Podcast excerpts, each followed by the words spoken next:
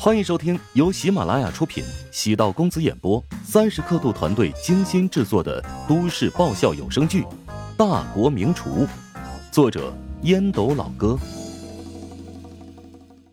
第六百零三集。乔治下车之后，给史嘉诚回了个电话：“爸，什么事儿？刚才我在开车，你有什么事情打给我？”啊，还有几天就是陶如雪的名寿啊，但是我要去云巅一趟，呃，可能不能参加了，家里的事情到时候就交给你了啊。乔治哪里不知道史嘉诚是怕面对那么多人？你不会是怕见到陶家的亲戚，故意躲着他们吧？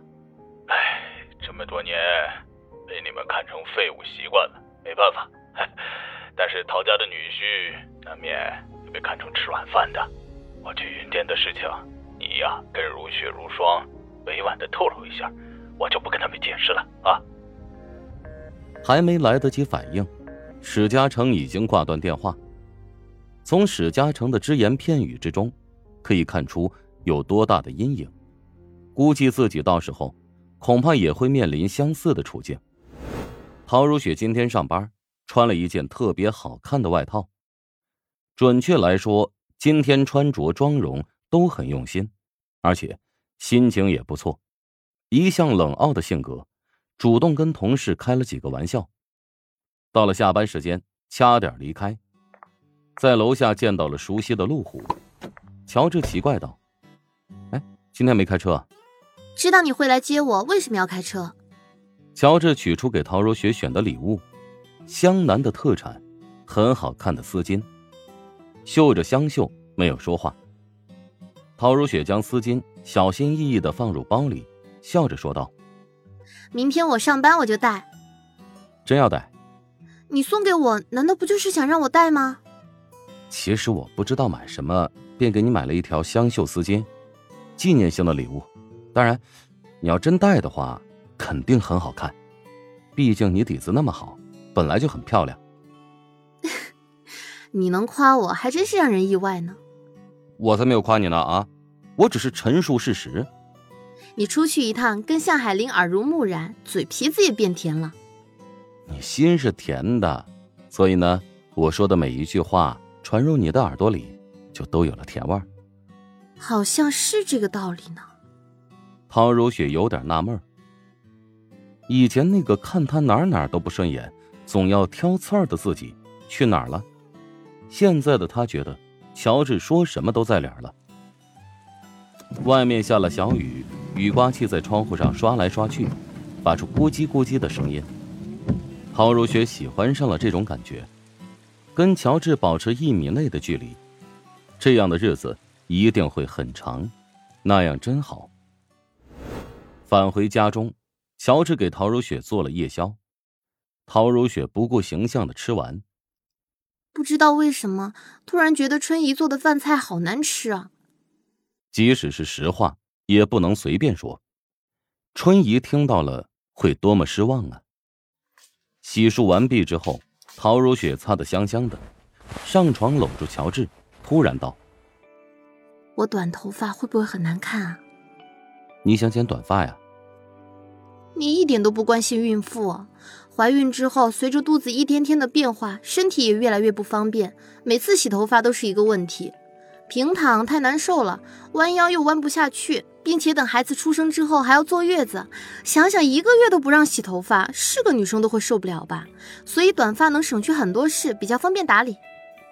原来是这样啊！”你剪短发，也很好看。我觉得你会不喜欢。也喜欢。你是不是想让我说，喜欢你长发，你就有理由不剪短头发了？我才没那么多想法呢。我现在能看懂你的眼神了，喜欢不喜欢，郁闷隐忍都瞒不过我。陶如雪翻了个白眼，乔治被惊出一身冷汗。他的的确确喜欢长发飘飘。猜测陶如雪应该是在诈自己，佯作无辜，笑道：“你说的太玄乎了。”不管你喜欢不喜欢，等节目录制结束，我就要剪短头发了。哎，如果你觉得洗头太麻烦的话，那以后我可以帮你洗啊。乔治将陶如雪抱得紧了紧。陶如雪推开乔治：“才不用你假惺惺呢。”乔治凑过去，从背后抱住了陶如雪。陶如雪于是转过身，朝乔治轻笑，哪有生气的样子？凑到乔治的耳边，低声笑道：“对了，安子夏说我这个时间点可以多练练深蹲，是什么意思啊？”这是开车吗？乔治差点想扛起陶如雪，终究还是忍住。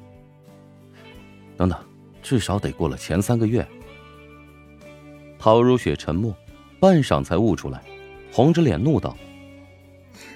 安子夏真是个死变态。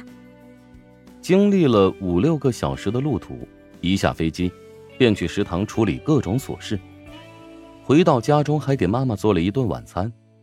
接自己回家之后，还给自己做了宵夜。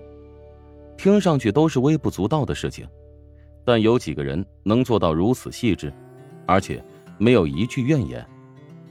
突然发现，乔治身上有太多的闪光点，值得我去爱了。为什么我以前会看不见这些呢？以前的我还真是傻呀。陶如雪听乔治说过，在很小的时候，乔治就见过他，然后一见钟情。他努力回忆，始终脑海中没有那段往事，有点失落。如果当时他就注意到了乔治，对他产生了一定的情愫，岂不就是跟韩剧里面的桥段一样了？两小无猜，一见钟情。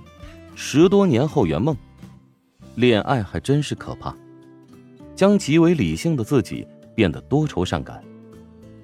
乔治不在的这两天，陶如雪感觉特别孤单，她担心乔治会不会发生什么意外，又或者被什么女人给盯上。乔治长得只能算一般，但他的厨艺实在是太好了，自己一个很不讲究吃的女人，都被他硬是培养成了吃货。何况如今华夏百分之九十的女人，都标榜自己是吃货。陶如雪这两天觉得孤单时，跟安子夏会聊上一会儿。安子夏不仅对乔治身边潜在出轨对象做了调查，还对乔治的粉丝进行了分析和了解。他的粉丝当中，至少有百分之六十五以上都是女性。